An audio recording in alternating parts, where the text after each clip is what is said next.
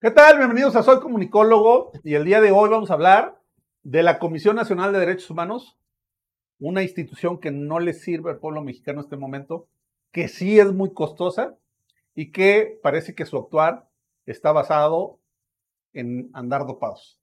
Quemando las patas al chamuco, estar hasta la madre, pero que no tiene ninguna coherencia con lo que dicen y con lo que deben de estar defendiendo.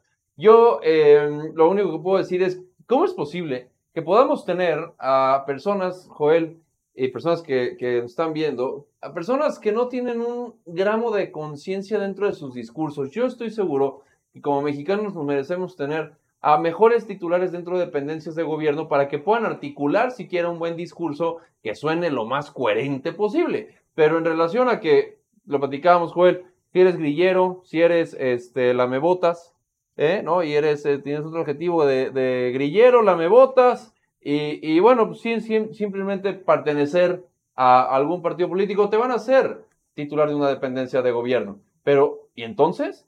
Se confirma completamente lo de 99% lealtad, 1% capacidad. Exacto. Está cabrón. Aunque en este caso dudo que el 1% exista. Yo también, güey. Yo ese 1%. La verdad es que no creo que exista. Ese ¿no? 1% lo veo que como Mira, están bien Te marihuana. voy, a, te voy a dar un solo dato. Ajá. En todo lo que va de la administración de López Obrador, Sí. solo hay un tema por el cual públicamente se ha pronunciado la Comisión Nacional de Derechos Humanos y es que le rompieron los lentes a Vicente Serrano. Uy, a Vincerdo. ¿Eh? Mano, de verdad, imagínate yo con mi manita, güey, y que no te puedo mandar bien saludos, carnal, perdóname, pero sí, póngate tus lentes. Exacto, ¿no?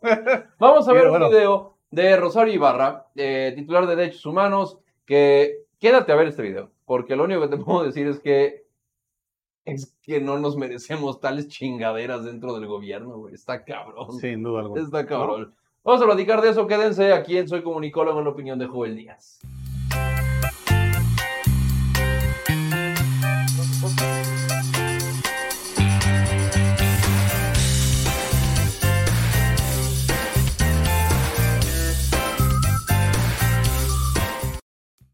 Los derechos humanos están dopados, bien marihuanos, bien quemadas las patas al chamuco, la caquita de chango a todo lo que da.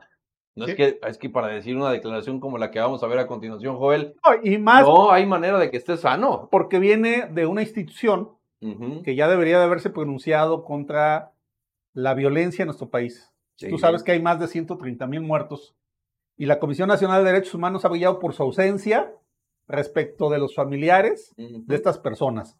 La Comisión de Derechos Humanos ha hecho ojo de hormiga con el tema de los desaparecidos en nuestro país, que ya alcanzamos en este sexenio más de 100 mil desaparecidos.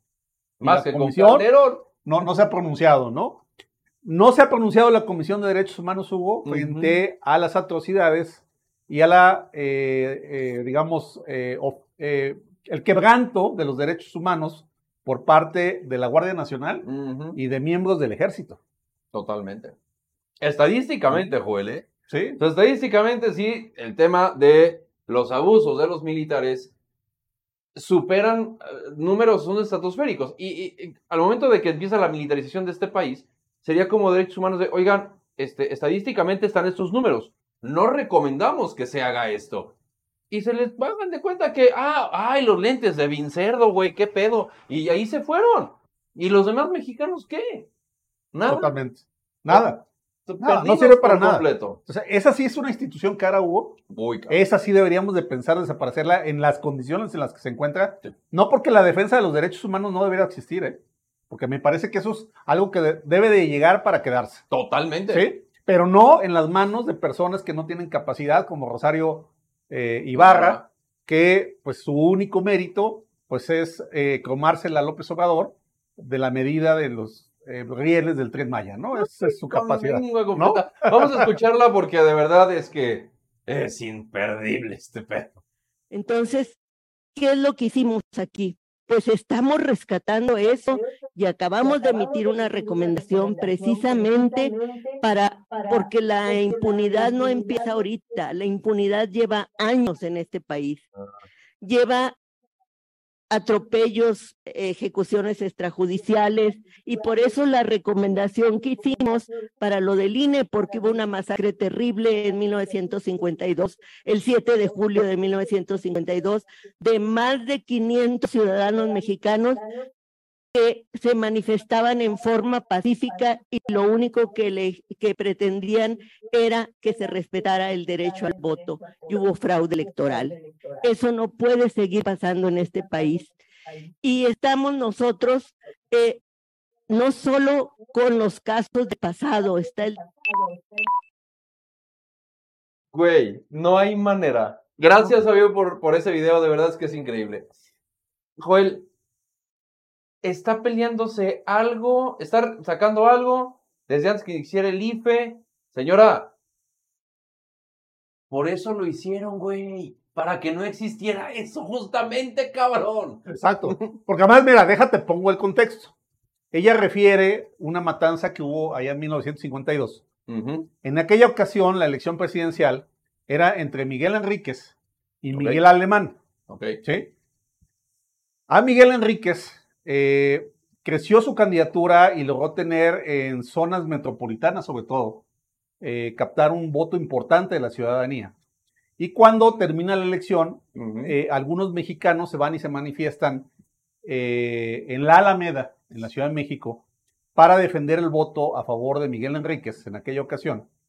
Y lo que sucedió ahí es que el Estado mexicano dirigido desde la Secretaría de Gobernación, fíjate bien, dirigido desde la Secretaría de Gobernación, que además eran los encargados de llevar el proceso electoral en ah, aquel tiempo, mataron, mandaron matar a todas las personas que se fueron a manifestar ahí. es uno de los hechos más oscuros de la política mexicana, porque en realidad no está documentado a ciencia cierta. Algunos dicen que fueron 200, otros dicen que fueron 500. Lo cierto es que todos los que fueron a manifestarse y defender el voto en aquella elección fueron muertos, pero fueron muertos porque las elecciones las controlaba el gobierno mexicano a través de la Secretaría de Gobernación, que tenía una comisión electoral para eso. Bueno, hoy el gobierno quiere volver a eso. Claro. Pero la Comisión Nacional de Derechos Humanos sirve de instrumento para golpear al INE y quiere atacar al INE con algo que no le tocó llevar, porque el INE se creó hasta 1996. Exacto. ¿No?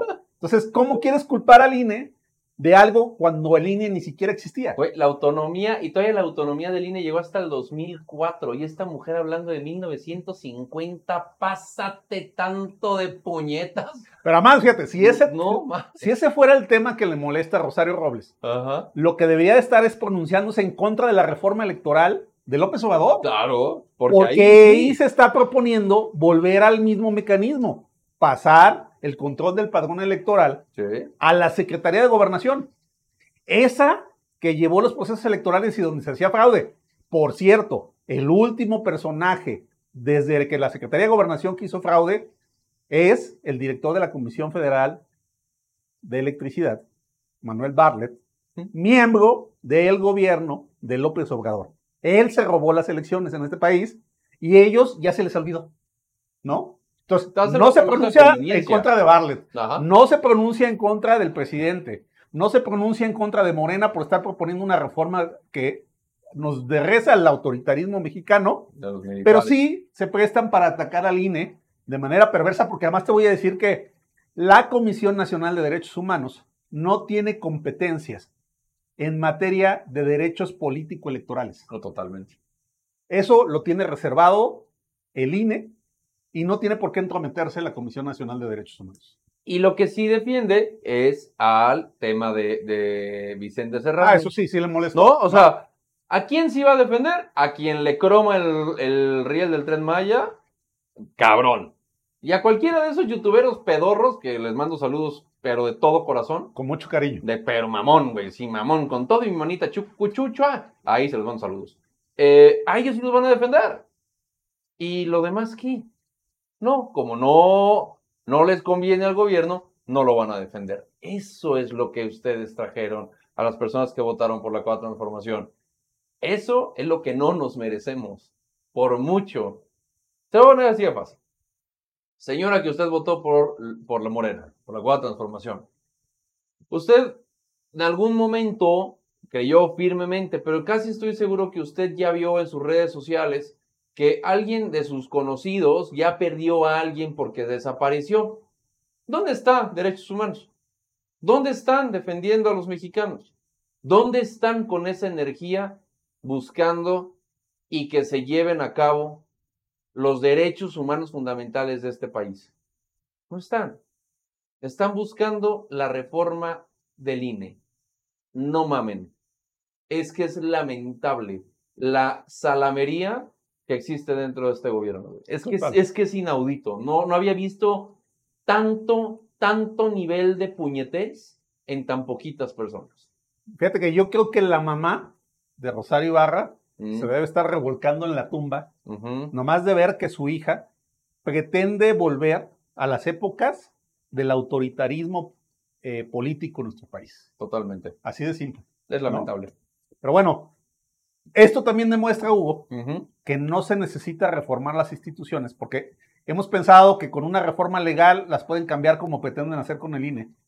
Pero no, basta con que pongan una persona sin capacidad, que eh, no le hagan eh, sinapsis las eh, neuronas y que les encante cromarle el eh, riel Riel. al, al poderoso Sí. para que esa institución se tra- trastoque completamente. Porque hoy, si hay un organismo de Estado mexicano que no funciona y que no sirve absolutamente para nada, se llama Comisión Nacional de Derechos Humanos. Así de es. simple, ¿no? Y sí, andan, pero en un viaje, pero bien perdidos, ¿eh? Mamón, güey. Mamón. Qué lamentable. Bueno, dejen sus comentarios. Cuídense mucho. Nos vemos a la Y ustedes siguiente. no le entren a la droga.